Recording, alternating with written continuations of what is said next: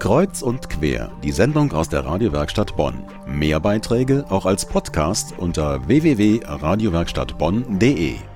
Ihr hört die Jugend an sich. Bei mir im Studio ist Götz von Südow. Er ist Musikproduzent und hat schon Songs für erfolgreiche Musiker wie Yvonne Katterfeld und Leith Aldin produziert. Hallo, Herr von Südow. Hallo. Wie haben Sie Luxuslärm entdeckt, Herr von Südow? Ich bin angesprochen worden von einem Mitarbeiter von Sony International. Und er sagte, da gibt es eine Band, die muss ich unbedingt angucken, Götz. Die haben zwar keine eigenen Songs, aber die sind richtig klasse auf der Bühne. Und äh, genau das habe ich dann auch gemacht und habe mir in einer äh, grauenhaften Mehrzweckhalle in der Nähe von Dortmund einen Auftritt der Band Blue Cinnamon angeguckt.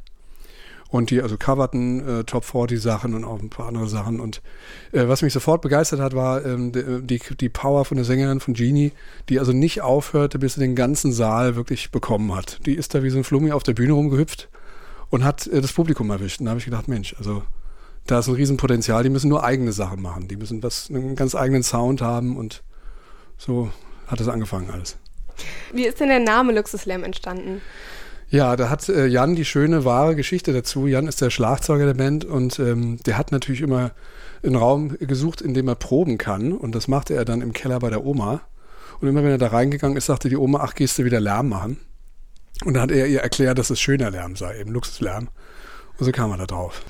Wie Bestimmt. aufwendig war die CD-Produktion zum ersten Album? Ja, ähm, also sie hat sehr lange gedauert, was äh, einfach den Grund hat, dass wir sehr, sehr lange daran äh, gearbeitet haben, einen eigenen Sound zu finden und die richtige Sprache für die Band. Und ähm, da sollte man sich gerade am Anfang Zeit lassen, weil wenn man sich das einmal den Weg gefunden hat, dann kann man da auch nicht wieder ganz weit nach links oder rechts ausscheren. Und deswegen haben wir da also na, gemütliche zwei Jahre dran gebastelt. Macht die Band Ihnen Vorschläge zu den Songtexten oder entstehen diese eher in Teamarbeit mit Ihnen? Ähm, das ist eigentlich so entstanden, dass Genie äh, mir Themen gegeben hat, über die sie gerne was machen würde. Und dann haben wir zusammen gearbeitet daran. Also ich bringe ja ein bisschen mehr Erfahrung im Texten mit. Aber das sollten alles Dinge sein, die auch von ihr kommen, weil man kann nicht mit, mit anderen Sachen auf der Bühne stehen. Das haben sie in der Coverband schon gemacht. Und so haben wir das dann erarbeitet. Und dann immer mal wieder liegen lassen und dann am nächsten Tag angeguckt oder bei der nächsten Session gesagt, der Satz ist peinlich, der muss wieder raus.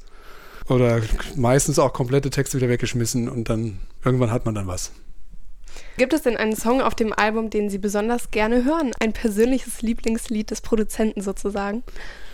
Der für mich stärkste Song auf dem Album ist Unsterblich. Da ist auch alles drin, was den Luxuslärmstil ausmacht. Ähm, das sind die harten Gitarren drin, das sind aber auch die großen Melodiebögen drin, die die Genie eben singen kann, wie kaum jemand anders. Und da ist alles von dem Luxuslärmstil in diesem Song drin. Sie haben ja auch ein sehr erfolgreiches Wochenende hinter sich. Ja, richtig. Wir haben jetzt mitgemacht beim Deutschen Rock- und Poppreis und da gibt es also ganz viele Kategorien, zum Beispiel das beste deutsche Album 2008, das haben sie gewonnen, dann die beste Rocksängerin Deutsch hat Genie gewonnen und dann der beste Song ist auch unsterblich geworden und dann gibt es noch die beste deutsche Rockband, das klingt jetzt total fluffig, aber genauso war es.